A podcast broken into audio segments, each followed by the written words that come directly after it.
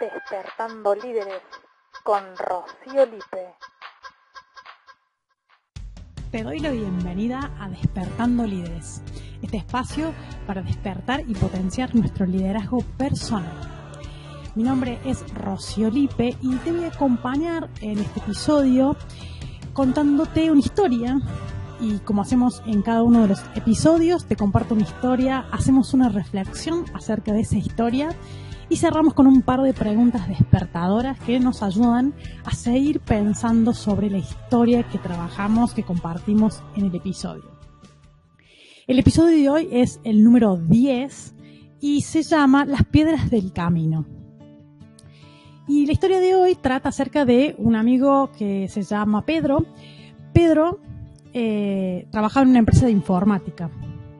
Trabajaba hace, como, hace ya cinco años, cuando arrancó esta historia, eh, cuando él me comentaba, eh, hacía ya cinco años que trabajaba en la empresa más o menos, y hace un viaje a Europa para un congreso internacional, ¿no? que tenía que ver con el rubro. Entonces, eh, saca su pasaje, se va a Europa y negocia con la empresa de irse a Europa a hacer este congreso y también tomarse las vacaciones, ¿no? Aprovechar que iba a Europa para aprovechar el mismo viaje, utilizar el mismo pasaje y tomarse los días de vacaciones que le correspondían para ese año.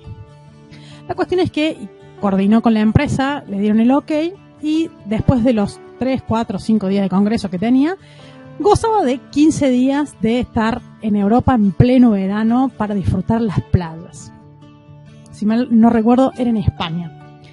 Bueno, la cuestión es que eh, saca el pasaje, se va al Congreso, disfruta un montón del Congreso, hace muchos contactos ahí, porque el network eh, eh, era como, networking es como la base del Congreso, es, como una de las patas más valiosas de conectar con gente y potenciarse.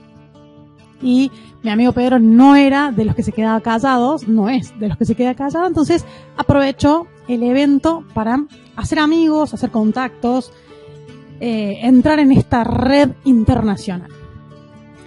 Bueno, la cuestión es que em, antes de terminar el Congreso, creo que el último día del Congreso, lo llaman de la empresa eh, para hacer una videollamada y avisarle de que los desvinculaban eh, bastante triste quizás.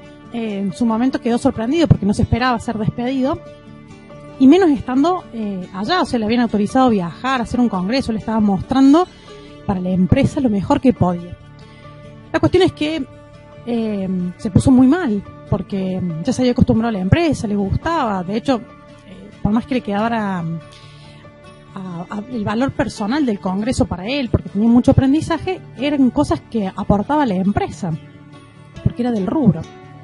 Bueno, la cuestión es que se, puso bastante mal y el primer día inclusive pensó en pedir eh, el boleto que se lo adelantaran al vuelo y no, tomarse las vacaciones, volverse, porque empezó a pensar qué iba a hacer eh, cuando volviera. Bueno, el pánico, el miedo, como que lo hizo ver un panorama gris, casi negro, podríamos decir. La cuestión es que descendió un poquito y observó sus pensamientos, reflexionó acerca de lo que le estaba pasando y dijo, no me voy a volver, voy a disfrutar mis vacaciones porque me las merezco y voy a aprovechar estas vacaciones para hacer algo distinto de lo que pensaba. O yo pensaba estar todo el tiempo de eh, playa y, y, a la noche boliche o salida y conocer restaurantes. Bueno, quizás no sea eso. La cuestión es que no hizo eso realmente tomó sus vacaciones como una oportunidad de expandirse y empezó a contactarse con toda esta red que había conocido eh, y se juntó con mucha gente de ahí, eh, aprovechó sus vacaciones para hacer contactos, no se volvió y lo mejor de caso es que cerró el convenio con la empresa en la que estaba por una buena cantidad de dinero, acordaron bien eh, su paga, digamos, y no volvió. Argentina se quedó en Europa porque haya producto de encontrarse con tanta gente y aprovechar esos contactos es que consigue entrar en una empresa de España eh, que le pagaba mucho mejor y la verdad es que esa situación de, de haber sido despedido, lo primero que le provocó fue como un cachetazo y después eh, él buscó la manera de que ese cachetazo o, o, esa situación que no esperaba se convirtiera a favor. La cuestión es que sí, allá, ¿no? Está viviendo en España, está muy bien, sigue en el mismo rubro, le quedan más cerca los congresos y le es más rentable los congresos hoy. Sigue viviendo de eso y está muy feliz, se va de vacaciones más fácil, por lo menos en lo que es toda Europa. Y es una breve, simple y corta historia que, le podría pasar a cualquiera, porque estas historias que compartimos en los episodios eh, son simples historias que nos podrían pasar a cualquiera. Y lo que me llevó a pensar en esta historia o cómo la conecté fue porque vi un, flyer, vi una, publicación los otros días con una frase que dice que um, había en el camino una piedra y que esa piedra la agarró un niño eh, y jugó con ella, la agarró un violento y la usó como proyectil, la agarró un emprendedor y de esa misma piedra construyó, la cruzó un campesino y decidió descansar sobre esa piedra, y es la misma piedra con la que David mató a Goliat o con la que Miguel Ángel hizo el David. Eh, entonces la reflexión de, de, esta frase y de la historia, pasando ya al espacio de reflexión, es que eh, el camino más corto, más simple y con menos obstáculos posiblemente no sea el camino que nos lleve a los mejores resultados o a resultados extraordinarios o que nos permita sacar lo mejor de nosotros. ¿Por qué? Porque tiene que haber desafíos, desafíos que nos inviten a mirar eh, si el camino que estamos eligiendo es el correcto y si queremos perseverar y quedarnos en ese camino. En la frase que vi en la publicación, eh, la piedra seguía siendo la misma piedra, lo que cambiaba era el observador. Depende de la persona que la agarrara a la piedra, es el resultado que obtenía eh, poniéndole su impronta a esa piedra. De la misma manera, eh, mi amigo hizo de esa oportunidad de ser despedido una posibilidad de vida. Entonces, la reflexión a la que me lleva hoy es a pensar que tenemos que mm, primero saber nuestro propósito de vida. Para mí, yo insisto siempre de que es fundamental nuestro, descubrir nuestro propósito de vida, nuestra razón de ser y de estar en este mundo, para poder luego con eso visionar, o sea, ver y transitar el camino que nos toca para poder vivir en ese propósito. Cuando tenemos la certeza de que ese es el camino, las piedras que hay en el camino, que nos encontremos en ese camino, las vamos a mirar con una actitud distinta, porque sabemos que ese es el camino.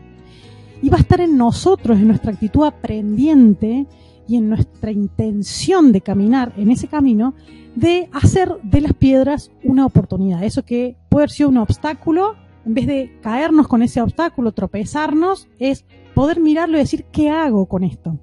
¿Cómo aprovecho este obstáculo para sacar lo mejor que tengo? Es, es oportunidad. Porque la fortaleza está en nosotros. ¿no?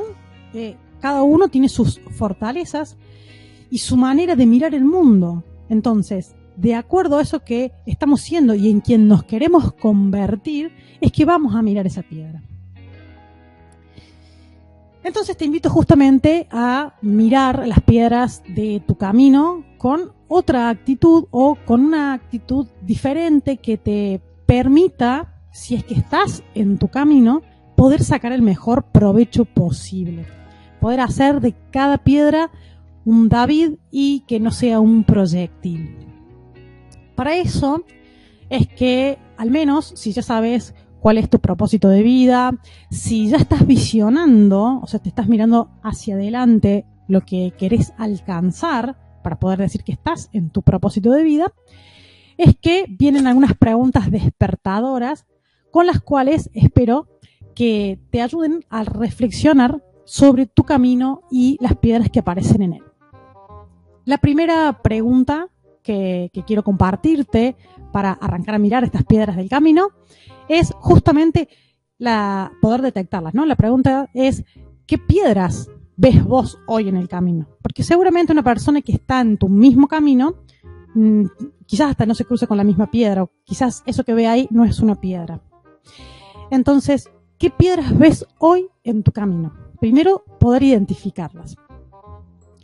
Una vez que podés ver cuál es la piedra, que tenés la piedra, digamos, en la mano, la mirás y pensás o te preguntás acerca de esa piedra, de esta simple piedra que tengo en la mano, ¿cómo hago para que esta piedra se convierta en el David?